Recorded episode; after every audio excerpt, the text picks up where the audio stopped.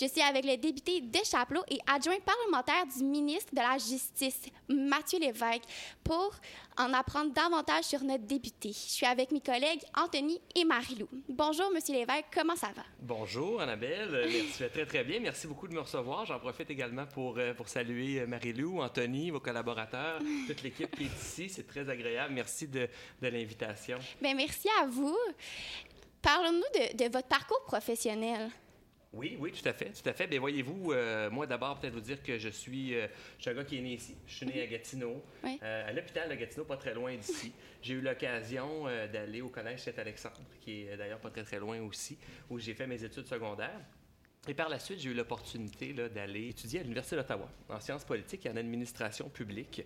Euh, il y avait une possibilité pour les étudiants qui ont de bons résultats académiques de faire le saut directement du secondaire euh, à l'université. Donc, j'ai saisi cette opportunité-là. Ensuite, il y avait la proximité aussi qui permettait de faire ça, donc euh, de rester dans la même région pour pouvoir faire ce saut-là. Et par la suite, lorsque j'ai terminé ce, baccalauréat-là, j'ai travaillé un peu au fédéral, au gouvernement fédéral, dans différents ministères, et j'ai travaillé également ma, première expérience politique avec M. Bonapeltier. Donc, j'étais attaché politique ici avec M. Bonapeltier. En fait, l'ancien député de Chapelot, que, la circonscription que je représente actuellement. Et donc, c'était une très, très belle expérience. Et lorsque lui a quitté euh, la politique, il m'a dit, euh, Mathieu, tu devrais aller faire du droit. Parce que lui euh, est professeur de droit à l'Université d'Ottawa et il m'a encouragé à faire ça. Et j'ai eu l'opportunité de faire du droit par la suite à McGill, où j'ai où j'ai étudié autant le droit civil que le common law. Et donc, les deux, les deux types de droits qui sont pratiqués au Canada, donc droit civil au Québec, common law dans le reste du Canada. Et par la suite, j'ai eu l'opportunité de travailler dans un cabinet d'affaires euh, de droit des affaires, où j'ai fait des valeurs mobilières, des financements par voie de valeurs mobilières, des fusions-acquisitions d'entreprises pour un certain temps. Mais tout, tout, le long de ce parcours-là, ce qui est important de, mentionner également, c'est que j'ai fait du bénévolat et j'ai toujours été engagé dans des partis politiques. Donc, d'abord au Parti libéral et ensuite, en 2011, lorsque, euh, lorsque euh, a fait une, bonne amie à moi, Brigitte Legault et euh, Monsieur Legault, François Legault, le premier ministre, m'ont demandé si je voulais euh, les aider à fonder et à partir un nouveau parti. J'avais déjà euh, beaucoup de réticence face au Parti libéral de l'époque et donc j'ai accepté l'aventure et j'ai fait du bénévolat dès 2011-2012 avec dans la, durant la première campagne. J'ai fait la tournée du Québec dans l'autobus du chef à l'époque, la première campagne électorale de la coalition Avenir Québec. Et donc le parcours, c'est un peu continué comme ça. J'ai eu l'occasion de faire une maîtrise aussi au HEC en management euh, lorsque je travaillais euh, en droit. Et en 2018, bien, le premier ministre m'a demandé si je voulais me présenter, si je voulais venir revenir en fait dans, la région où, qui m'a vu naître. Et, euh, et, me voici, en 2018, j'ai eu l'opportunité d'être élu et me voici député de Chapelot, de notre très, très belle région, très belle ville de Gatineau. Puis euh, dans ce très long parcours, c'est quand est-ce que vous étiez comme sûr que vous vouliez faire de la politique? C'était comme, c'est ça que vous vouliez faire pour le reste de votre vie? C'est une excellente question. À vrai dire, ça a toujours été une passion qui m'a animé depuis que j'ai 14-15 ans. Souvent, j'aime, à dire, euh, les jeunes garçons veulent soit faire deux P, soit être policier ou pompier lorsqu'ils sont jeunes. Et moi, c'était soit politicien ou pilote d'avion.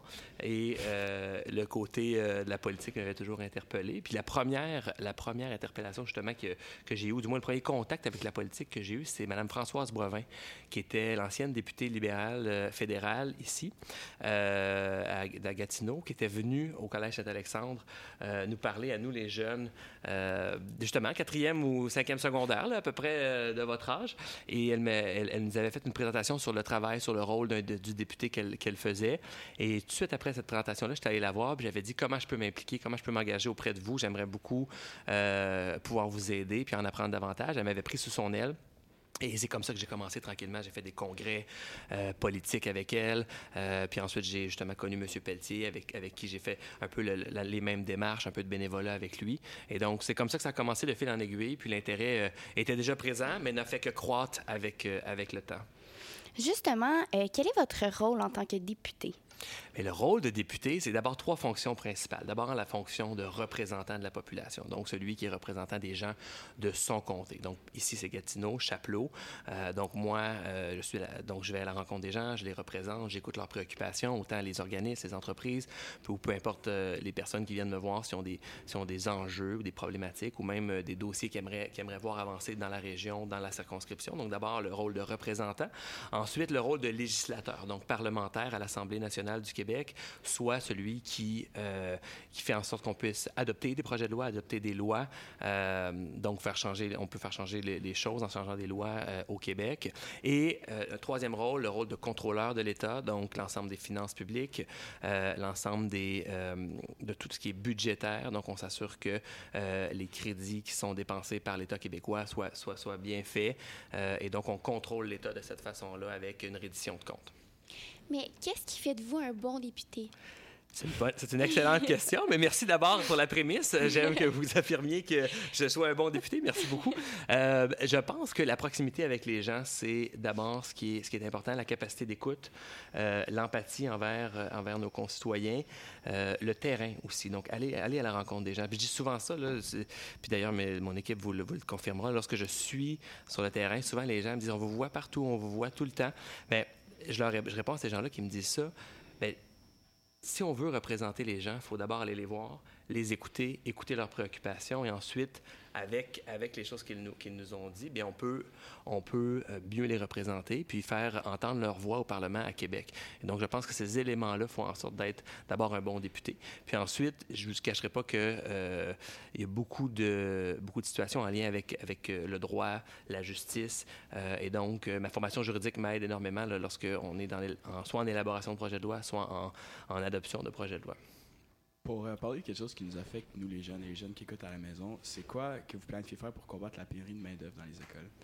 Dans les écoles. Donc, ah oui, pour les, les enseignants, hein, effectivement. Bien, d'abord, il y a euh, un, très grand programme qui a été mis de l'avant par le gouvernement. On parle de, euh, d'une entente historique avec les enseignants, soit un, rehaussement majeur euh, de, leur, de leur salaire. Il y avait une volonté à la Coalition Avenir Québec, vous savez que c'est, notre, notre priorité numéro un, l'éducation, pour justement que le Québec puisse devenir davantage instruit et éduqué. Et donc, d'abord, la question salariale pour les, pour les enseignants. Donc, ça, c'était, un objectif, c'était très, très important euh, les, salaires ont été grandement augmentés. Donc d'abord, ça, ça, augmente l'intérêt pour la profession euh, d'enseignant. Donc ça, c'est le premier point. Deuxième point, c'est également offrir euh, la, la, requalification pardon, possible pour certains corps de métier pour revenir vers l'enseignement. Et évidemment, on continue avec des campagnes de promotion pour pouvoir nous assurer que l'enseignement est et reste une, une, profession d'avenir pour, euh, pour les gens qui veulent devenir enseignants. D'ailleurs, euh, aux, auditeurs qui nous écoutent, si vous avez jamais si vous avez réfléchi à y, aller, ben, je vous invite à le faire et à devenir enseignant. Donc, c'est une préoccupation pour nous, évidemment. On y travaille, puis c'est euh, sur ces différents angles-là, on va pouvoir arriver justement à, un peu juguler la, la pénurie de main-d'œuvre. Que pensez-vous que le gouvernement pourrait faire pour diminuer l'inflation? Ça, c'est une très, très bonne question, effectivement. Euh, d'abord, les, mesures inflationnistes, euh, ben, c'est deux paliers de gouvernement. D'abord, euh, le fédéral et euh, le provincial peuvent agir sur cette question-là. On l'a vu avec la Banque, centrale qui a augmenté les, taux euh, obligataires à plusieurs reprises ces derniers mois. La dernière hausse, c'est de, de, un point qui a eu lieu. Ça se peut qu'il y en ait d'autres. D'abord, ça, va ralentir les différents marchés, notamment le marché immobilier. donc, c'est sûr que pour le moment, il y a beaucoup d'enjeux internationaux aussi qui jouent dans ça. on parle de la chaîne d'approvisionnement en Asie, la Chine actuellement, avec des villes qui sont fermées complètement ça, joue, euh, ça joue dans l'inflation mondiale. Donc, lorsque la Chine va pouvoir rouvrir l'ensemble de ses, euh, de ses ports euh, et réactiver la chaîne d'approvisionnement mondiale, il va avoir une pression à la baisse sur l'inflation. Même chose pour la guerre, en Ukraine. ça, ça exerce une pression à la hausse sur les taux d'inflation. Donc, ça, il y a un enjeu à ce niveau-là. Mais nous, ici, localement, ce qu'on peut faire d'abord, la Banque le fait, la Banque centrale, avec l'augmentation des, points du taux obligataire et ensuite, du côté du Québec, nous, notre, approche, c'est de venir pallier euh, à, l'inflation en offrant justement euh, un montant qui, a été offert aux, Québécois, un 500 qui vient pallier le niveau d'inflation. Il va y avoir un nouveau calcul, euh, si on a le bonheur d'être élu le 3 octobre, qui va être fait pour venir couvrir la portion d'inflation qui n'était peut-être pas incluse dans le 500 qui a été remis aux Québécois. Donc, c'est plusieurs facteurs qui sont sur les... Puis, il faut, faut, pouvoir, faut agir en fait sur les leviers sur lesquels on a du contrôle. Donc, ensemble, je pense qu'on peut, on pourra y arriver. Si un jour vous ne serez plus député, avez-vous un plan B?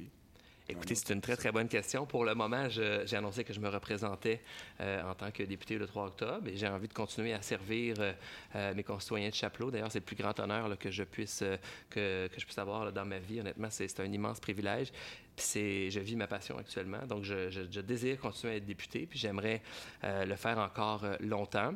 C'est sûr qu'il y a des réflexions sur, euh, sur d'autres opportunités, mais que je n'ai pas encore exploré parce que je me concentre vraiment sur, sur ma réélection puis sur continuer à, travailler là, en tant que député. Maintenant, on va passer à des questions pour mieux vous connaître, mieux connaître la personne que vous êtes. Donc, quand vous avez du temps libre, c'est quoi que vous faites pour passer le temps? Puis, c'est quoi vos passions? Mais d'abord, dans mon temps libre, j'aime bien euh, soit jouer au tennis, faire de la natation ou même aller courir. Donc ça, ça me, plaît énormément.